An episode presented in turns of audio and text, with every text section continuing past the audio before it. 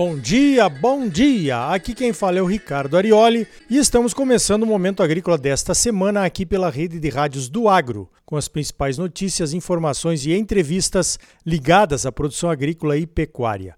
O oferecimento é do Sistema Famato Senar, Sistema Sindical Forte Agropecuária Próspera. Vamos às principais notícias da semana? Então veja esta o Senado aprovou nesta quarta-feira, dia 18, um projeto que regulamenta o acordo do governo federal com estados e municípios referente à compensação de 62 bilhões de reais relativas às perdas financeiras por conta da lei Candir. Os estados exportadores de soja alegam perdas em suas arrecadações porque a exportação de soja em grãos é isenta do pagamento do ICMS. Após algumas brigas judiciais, os estados e a União chegaram a um acordo que foi homologado pelo Supremo Tribunal Federal em maio deste ano. A dívida reconhecida no acordo será paga pela União em parcelas anuais até 2037. O projeto agora precisa ser aprovado pela Câmara dos Deputados. A Lei Candir foi criada em 1996 e melhorou muito a competitividade da soja brasileira com a retirada do ICMS das exportações da soja em grãos. Aliás, essa lei permitiu o crescimento da soja em estados do Centro-Oeste, principalmente aqui em Mato Grosso. Olha só, eu fiz um estudo sobre a cobrança do ICMS e seus impactos negativos sobre a cultura da soja num curso de especialização que frequentei em 1994. A exportação de impostos impedia o crescimento da cultura da soja aqui no estado. Então, na minha opinião, é completamente falsa a afirmação que os estados exportadores perderam a arrecadação. Em 1996, Mato Grosso produziu 5 milhões e 700 mil toneladas de soja. Em 2020, produzimos quase 35 milhões de toneladas, seis vezes mais. Esse crescimento só foi possível por conta da Lei Candir. Como reclamar da perda de arrecadação, então? Houve ganhos incríveis de arrecadação direta e indireta com o aumento do volume produzido de soja, de milho segunda safra, de algodão e muito mais. Os governadores deveriam agradecer ao Antônio Candir por ter proposto a lei que permitiu o crescimento da produção da soja em seus estados e das exportações do Brasil. Uma pena que só o grão de soja foi isento ou é isento dos impostos na exportação. Se a Lei Candir tivesse sido aprovada, isentando também o óleo e o farelo de soja, o Brasil teria hoje um enorme parque industrial de esmagamento e estaríamos certamente exportando produtos de maior valor agregado também. A indústria de soja cresceu na Argentina e na China por conta do ICMS que se paga nas exportações de farelo e óleo no Brasil, o que tira a nossa competitividade industrial. Em 1996, Mato Grosso era apenas o terceiro maior produtor e precisávamos de ajudas constantes do governo. Hoje, só o Mato Grosso produz o que o Brasil produzia de soja no ano de 2000. A soja foi o motor do crescimento do Brasil nesses últimos 20 anos e a Lei Candir foi o combustível desse motor. Mas os políticos não reconhecem isso, é claro. Fazem de tudo para colocar as culpas da sua própria ineficiência em alguém, no caso aqui, na Lei Candir. É por isso que ainda vamos vivenciar muitas ameaças do retorno da cobrança do ICMS sobre as exportações como a fórmula mágica para resolver o problema da ineficiência dos estados. Agora que o bolo cresceu, todos querem uma fatia maior.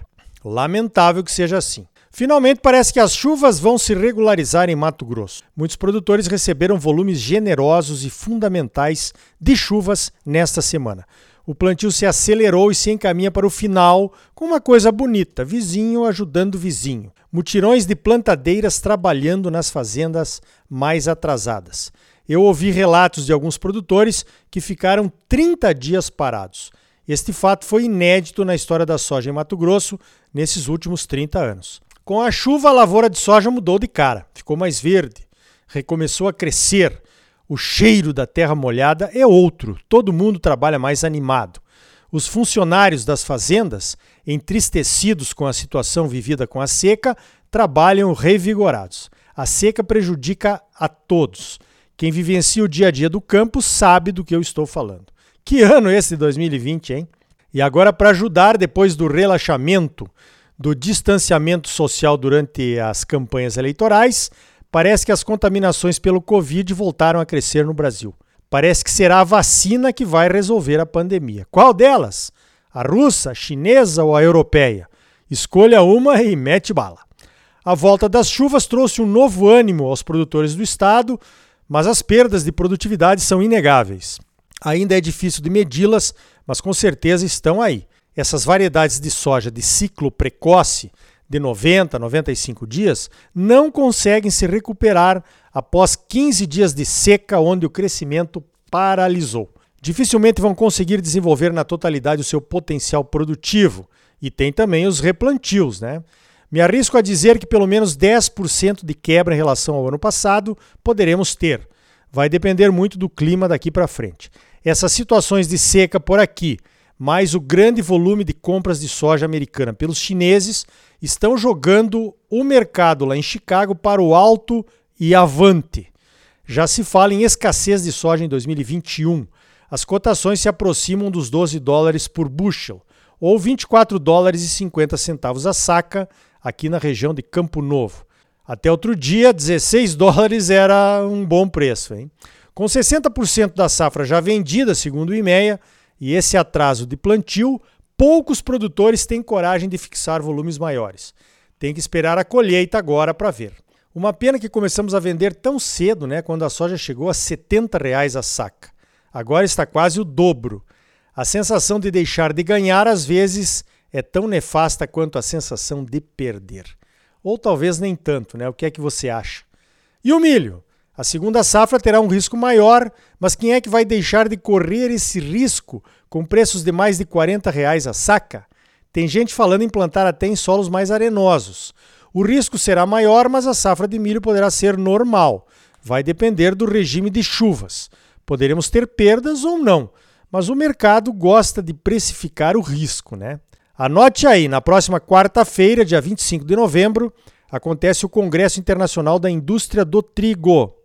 O congresso está na sua 27ª edição e será online e gratuito. Você pode fazer a sua inscrição pelo site www.congressoabtrigo.com.br. O Momento Agrícola recomenda: fique de olho no trigo. O Centro-Oeste vai se transformar num grande produtor de trigo nos próximos anos. E a nossa competição não será com a região Sul, não. Será com o Nordeste os sinais estão aí. Um projeto da Embrapa no Ceará atingiu uma produtividade de 5.300 quilos por hectare em setembro desse ano, 88 sacas de trigo por hectare. A média histórica do Brasil é de 47 sacas por hectare, metade.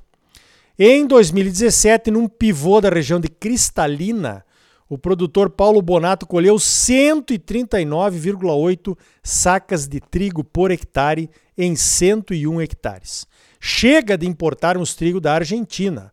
Vamos trazer o trigo aqui para o Centro-Oeste e vamos começar a exportar, como aconteceu com o algodão, né? Só para citar um exemplo. Veja esta: a Confederação da Agricultura e Pecuária do Brasil, a nossa CNA, está inovando.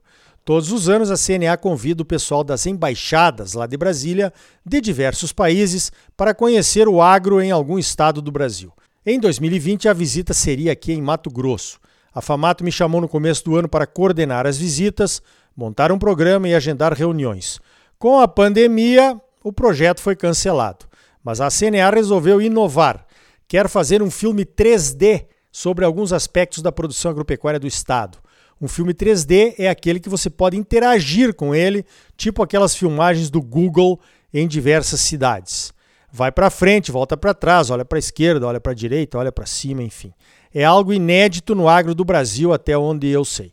A Famato comprou a ideia e lá vou eu de novo levar os cinegrafistas visitar lavouras de soja, integração lavoura pecuária floresta e produção de etanol de cana e de milho, é claro. As visitas serão na semana que vem na região de Campo Novo do Parecis. A fazenda escolhida foi do grupo Morena, da Dulce e do Romeu Choqueta. Eles têm soja e integração lavoura pecuária floresta. Tem um sistema de participação da nova geração na gestão da fazenda. Já ganharam o prêmio Famato em Campo. E na Coprodia, ali em Campo Novo, vamos mostrar a produção de etanol de cana e de milho. Olha, eu acho que vai ficar um show, hein? Um orgulho mostrar o nosso agro, não é mesmo? É claro que eu vou levar os cinegrafistas para conhecer e filmar as reservas legais e as áreas de preservação permanente.